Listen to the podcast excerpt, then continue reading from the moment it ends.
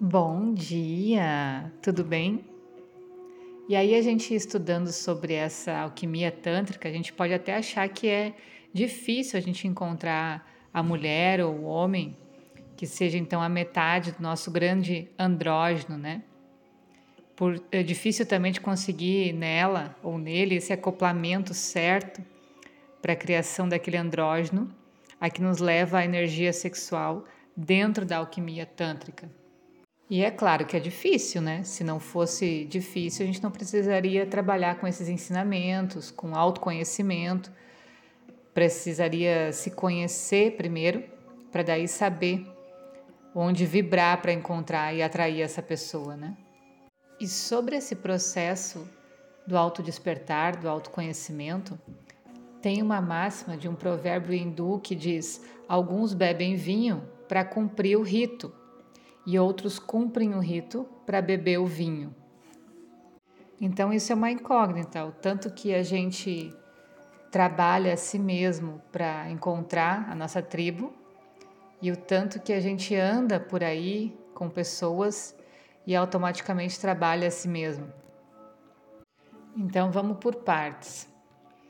De princípio, é conveniente a gente saber que a outra metade do nosso grande andrógeno, que foi separada uh, quando decidiu separar os anjos dos homens, né? Ela só pode ser encontrada dentro da nossa essência, porque naturalmente a criação da alma provém depois de múltiplas reencarnações coletivas. E o ser original, tanto em sua parte feminina como masculina, passou por tantas mutilações tantas mudanças que nem a dissolução dos processos homeopáticos pode servir-nos de forma comparativa, né? Assim como as nossas células se dividem milhares de vezes, assim foi o nosso processo de alma também. Mas o que a gente deve se ater é que a gente não procura uma alma gêmea dentro do processo tântrico simplesmente pelo ato sexual em si, né? Mas de uma forma geral, até mesmo fora desse processo a gente precisa estar bem, estar completos e encontrar alguma pessoa que possa preencher as partes que nos faltam dentro desse autoconhecimento, desse desenvolvimento interno, né? A gente pode aprender a encontrar o masculino ou o feminino que a gente está precisando em outras pessoas, em outras situações. E quando a gente volta naquela formação do andrógeno, que se forma através da arte das carícias, aí é descobrir que não é preciso ser poeta para compreender que a carícia não é só tátil, né? As palavras também acariciam, gestos acariciam, olhares acariciam, pensamentos acariciam. E isso não é poético, porque essas carícias existe a criação de energia mescla das mesmas a reciprocidade de ambas, né? Então, quando os dois estão envolvidos, estão comprometidos nessa criação, existe uma reciprocidade. Então, outro provérbio hindu diz assim: não se pode ser mago das três às cinco, isso quer dizer que a gente não pode ser um alquimista tântrico, vamos dizer assim, só nas horas em que a gente tem um bom apetite. A gente precisa ter essa vontade, essa habilidade, esse tesão pela vida, de uma forma geral, o tempo todo. As reações do santo devem ser sublimes, as do filósofo, lógicas, e as do mago, desconcertantes. Isso a gente pode levar para a nossa vida a dois também, né? Saber que a magia existe nessas palavras, nessas carícias, nesses olhares.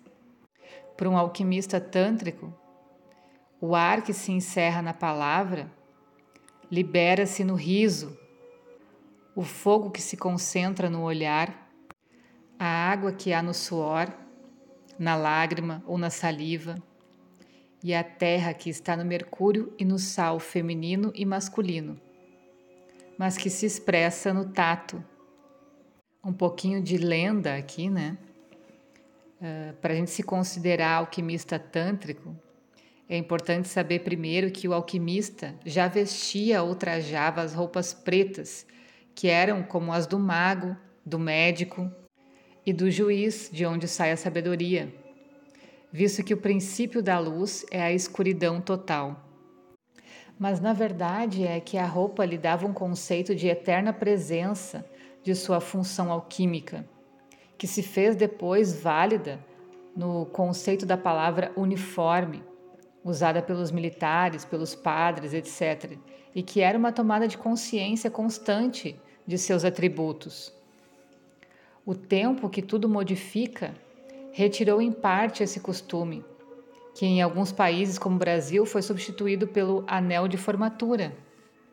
Seja qual for o simbolismo, cada um vai encontrar o seu. Mas o importante é não esquecer a nossa qualidade de mago, de alquimista, de iniciado dentro desse processo de autoconhecimento, de poder sim fazer magia seduzir, cuidar e entender de fato o que significa essa alquimia. Como as práticas de meditação não são uma tentativa exclusiva do encontro com o divino, mas sim com o encontro consigo mesmo. E uma característica fundamental desse alquimista tântrico é a necessidade ou a obrigação de fazer esse intercâmbio do feminino e o masculino que se faz imprescindível. E isso pode acontecer entre duas pessoas, mas pode acontecer dentro de nós mesmos, dentro das situações que a gente está vivendo, o tempo todo. Então, não é uma atração sexual no aspecto erótico da palavra, mas sim as energias sexuais transmitidas através dessas quatro essências do ar, do fogo, da água, do sal isso causa uma constante mudança de hormônios entre os dois sexos. E essa é a alquimia, esse é o laboratório, nosso próprio corpo. E presta atenção que a palavra ela não pode ser exclusivamente social ou intelectual. Não pode se limitar a um idioma diplomático. Ela precisa ser anímica, sentida, intencional. E o olhar tem que levar consigo todo o verdadeiro corpo de uma carícia. O toque tem que ser conforto e suporte que sustente o nosso sentido de proteção para quem o dedicamos. E esse suor ou uma lágrima podem condensar-se também em uma sensação puramente de calor. Antigamente, quando o pudor era sinônimo de pureza, a gente podia ver esse calor esse ruborizar das bochechas né, das pessoas quando encontravam alguém por quem estavam apaixonadas, ou também quando se empalideciam, quando viam algum inimigo ou alguém que não gostavam. Então, esse movimento da circulação sanguínea é esse movimento do calor. Assim como no reino dos elementais, há uma total diferença entre o amor, sexo, energia e a necessidade de reprodução. Existe uma realidade cósmica. É que os filhos não nascem do amor, nascem do sexo. E uma mulher violada pode gerar um filho com aquele homem que odeia e despreza. E matrimônios sem filho podem chegar à velhice com tanto amor e dedicação como aquele que existiu entre Dali e Gala. Existem filhos do amor, mas esses são criados antes de que se engendrem com o sexo. Mas a gente precisa considerar que no reino vegetal, mineral e animal há uma diferença sensível a ser apreciada à primeira vista. Os animais inferiores atacam-se para fazer as práticas do coito, assim como os casos de insetos que matam, né? A fêmea ou o macho no final do ato. No reino vegetal, a reprodução é uma obra instintiva da necessidade da continuação da espécie. Mas dentro de tudo isso não existe o amor e não há criação de energia sexual. Ou seja, não há lirismo nem poesia nisso. Mas a árvore tem amores com o ar, com a terra, com o orvalho, com a chuva, e tem filhos elementais dessa união. E o mesmo se processa com os animais, a atração do cão pela lua, o amor pelo amo ou pelo dono, né? Mas também a gente precisa saber diferenciar que essas identificações nada tem a ver com aquelas pessoas que amam um gato ou um cachorro mais do que os seres humanos, né? Pela simples razão de que não respondem, não exigem e, portanto, os dominam. A identificação com a pedra, com o animal e com a planta segue caminhos de identificações andrógenas, que permitem inclusive a sua existência e que, inegavelmente, se não os aproveitamos no tattva oportuna, né, na força oportuna, perdem-se igual a tantas dádivas do céu, que por falta de conhecimento ou de atenção passam despercebidas.